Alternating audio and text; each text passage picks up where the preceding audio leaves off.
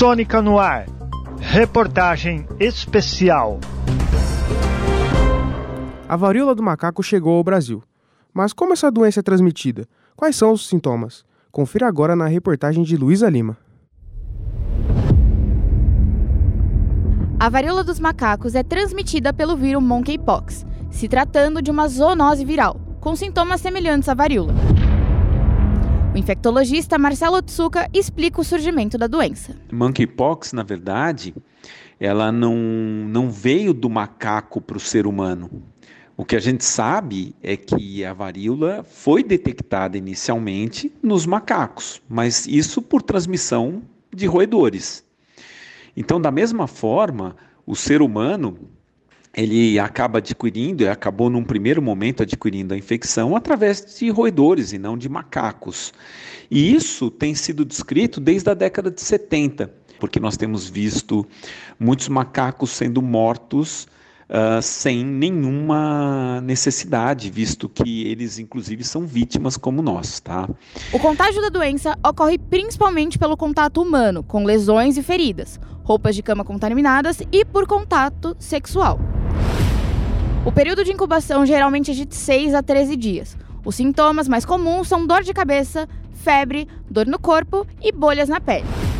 O infectologista orienta sobre as medidas de precaução pré e pós-diagnóstico. A prevenção, basicamente, é as pessoas uh, que estiverem doentes se manterem isoladas, e daqui entra um grande problema, que é o diagnóstico. Nós temos que ter um diagnóstico adequado para que, mapeando essas pessoas doentes, nós possamos orientar as pessoas que tiveram contato para ficarem isoladas e impedir a transmissão. Então, a principal forma de transmissão é mantendo higiene adequada, não usando materiais de outras pessoas, como toalhas, lençóis, roupas e etc. Né? Isso faz parte dos nossos cuidados de higiene. Uh, e, logicamente, a gente restringir o contato uh, das pessoas que estão infectadas, ou seja, impedir que elas continuem transmitindo.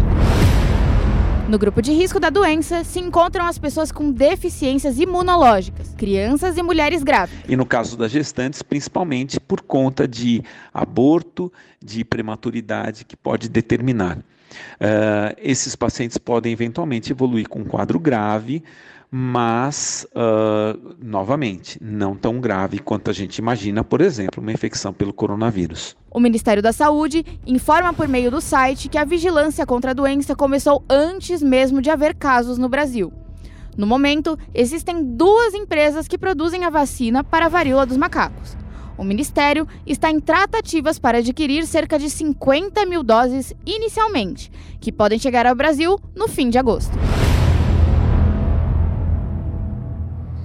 Essa reportagem teve produção de Renato Pinto, Sara Jané e Luísa Lima, estagiários da redação multimídia da Universidade Metodista de São Paulo.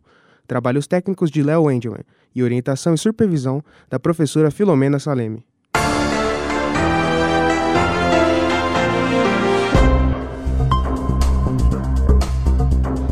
Sônica no ar. Reportagem especial.